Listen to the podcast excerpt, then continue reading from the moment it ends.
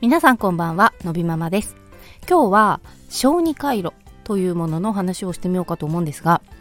あのー、いわゆる何でしょうか大人でもあのメンテナンスというものまあ多分その人によってなんだろうマッサージに行ってるとか整体に行ってるとか何ですか？なんかねそれぞれ、えー、定期的にとかまあちょっと調子が悪い時にとかまあ言ってる方もいらっしゃると思うんですけどあのー、私、まあ昔から、えっ、ー、とまあ何かしらねその時によってだけどまああのどこか痛くなってからマッサージとか整体みたいなのに行っていた時もあったしうんなんとなくこうえー、今あんまり聞かないけどリフレクソロジーとかねちょっと、えー、流行った時期がありましたね。足裏のマッサージみたいなやつとか。あとは何だろう。えー、鍼灸とかに行ってた時期もありますね。なんかまあ何かしらそういう、ま、いわゆる医療じゃないけれども、うーん、まあそういうようなもの、うん、まあリラックスも兼ねてとかね、ちょっと痛みがあるところを改善するとか、えっ、ー、と、そういうような感じのものに行かれてる方っていうのもいると思うんですけど、あの、いわゆる、えー、日本でカイロプラクティスと言われるものが、えー、日本でもあるじゃないですか。で、いわえー、まあ、略してカイロというふうに、えー、言うと思うんですけど、で、あの日本だとそれって結構、こう、バキバキバキバキやるようなイメージがあるかなと思うんですけど、あので、のび太くんもその小児回路というものに、えっ、とね、4ヶ月ぐらいの時かな、から通っていて、で、その先生に、えーと、私も夫も定期的にあのやってもらってるんですけどでなので小児回路っていうと、えー、日本だと回路ってそのバキバキやるイメージがあるからあのえってよくやっぱり言われるんですよ。なんだけどあのちょっとそれは実は違っていてあのカイロプラクティスというのはあアメリカでは、えー、医療の一つなんですね。なので、えーと、アメリカのちゃんとしたそのカイロプラプロテクターですか、えー、要はその技師の方になるにはあのー、まあ、日本でいうところの医師の免許を取らなければならないんですよ。でなのでその辺が多分、えー、日本でその回路というものをやっている、えー、まあなんとか院とかそういうところありますよね。そういうのとまあ、ちょっと多分厳密には違っていてなのであの要は本場のその、えーと、医療として認められているアメリカの、えー、資格を持っている方っていうのが、まあ、日本にも数名いらしてであの私たちもその、えー、そういった資格を取った先生に見ていただいているっていう感じなんですよ。でなのであの普通そういうマッサージとかで1時間とか大体そんなイメージかなと思うんですけど、まあ、時間も本当に短いですね15分とかそのぐらいです。でバキバキバキバキっていう感じでは本当になくてあの本当にえー、特に赤ちゃんの時なんてこうちょっとさすってるぐらいな感じだったりとかするんだけど要はあの人の体ってあのそもそもはうんと自分で自分を治す力っていうのは持っているわけですよね。例えばちょっと切り傷したぐらいだったらちゃんとそこは自分で治っていくわけじゃないですか。で風邪だってそのまあすごい感染症とかになっちゃったらねやっぱり薬飲まないと治らないけどちょっとした風邪ぐらいだったらまあねだんだん年取ってくるとそうもいかないけど子供なんてね鼻あの まあダウン症のあるお子さんだとちょっと免疫が弱くてっていうのもあるのかもしれないけどまあでも子供は風邪の子というぐらいでちょっと鼻水出てるぐらいだったら別にそのままで治していくじゃないですか。でそれっていうのは自分で、えー、治す力があるわけですよねそもそもは。自分で調整する力っていうのはあるんだけどやっぱりこういろいろな要因があって何、えー、て言うのかないろいろあのそういった、まあ、要は免疫力が下がっていくっていうことの理由はあのちゃんとそういった、まあ、体の中にこう信号があるわけですよね。あのどこが悪くなったら、えー、そこを治すためにみたいなこう信号がうまく働いていればそれはうまく機能して自分で治す力があの上がっていくんだと思うんだけどまあいろんな要因によってそういうところの何、えー、て言うんですか？回路みたいなもそれこそ回路というか 回路というのは今言ってる回路はあの電気回路とかの回路ですね。あのなんで体の中のそのあの信号がねうまくやっぱりこう働かなくなってくると治りもやっぱ遅くなってくる。自分で治す力っていうのがまあ弱くなっていくよねっていうことですよね。なのであの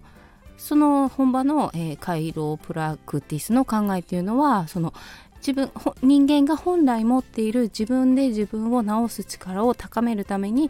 えっと、本当に人が持っている、えー、その機能を最大限に生かすために、えー、体のその何て言うんですかあの滞りなくというか、えー、うまくその本来は伝達するように体っていうのは仕組みがうまくできてるわけであってでそれが何らかの、えー、要因によってやっぱりこう阻害されて崩れていってしまうっていうところを調整してあげるみたいな、えー、イメージのものなのであのバキバキやるっていうのとは違うんだけどまああの本当にだからメンテナンスになると思うんですけど具合が悪くなっていくっていうわけじゃなくてまあうちは本当1ヶ月に1回あの定期的にこの日っていうのを決めて通ってやってもらってるっていう感じなんですね。でまあそんなのにのび太くんも4ヶ月の時から行っているのであのー、なんだろうなえっ、ー、と例えばあの小児回路って、えー、赤ちゃんの時とかに例えばまあダウン症のあるお子さんのび太くんもそうだったけど結局哺乳力が弱い要はその後も噛む力が弱い咀嚼が弱いからつまり哺乳力も弱いっていうのがあるのであのまあまあそれはちょっと特別かもしれないけど例えば普通にその特にいわゆる健常と言われるお子さんでもなかなかおっぱいを上手に飲めないっていうお子さんはいらっしゃって、えっと、そういうのもあの例えばこうちょっと口の中とかあの、うん、むき癖？寝る向きとかなんかいろんな癖がありますよね子供そういうところをちょっとこう調整してあげることでおっぱいが上手に飲めるようになるとかあるんですってそういうのが。なのであの本当に人の体って不思議であのまさかそこが原因だったのかみたいなもものがあってまあ何でもそうだと思うんだけどあのまあよくありますよね例えば頭が痛いでもあのそこの突き詰めていったら理由は、まあ、別のとこにあったとかっていうことは当然よくあるわけであってなので子供ってすごくそういうのがある。でそもそも何で小児回路をしたかっていうところなんですけどあのそのび太くん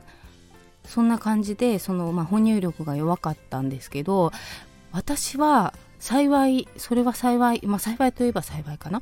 すごくえー、母乳の出が良かったんですよ。なので私の出がいいんだけど、えー、飲む人が弱いから私はしょっちゅうあの乳腺炎になってしまっていたんですよ。要は詰まってしま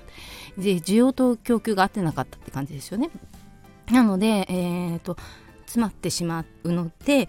助産院にを探して当時住んでいた近くの。であの、えーまあ、マッサージというかあの詰まったところを出してもらうみたいなことをしないともうパンパンになってしまって熱が出てしまったりするのであのそういうそれももうメンテナンスみたいな感じで詰まったら行くっていうことを繰り返していつも言っていたんですね。でそのうちにそこのまあ助産院に、えー、今通っているとことは別の人なんですけど小児科医療の先生があの定期的にそこの要は、えー、妊婦さんですね。助産院ですからそこで出産する方がいらっしゃるので、まあ、その方向けに、えー、1人小児科医の先生がついていらっしゃってでその方がたまたま来ている日に、えー、行ったんですよ。あの、えー、乳腺外来みたいなところにね。そしたらその小児回路っていうようなものがあるんだということでそのその時の助産院士の方があの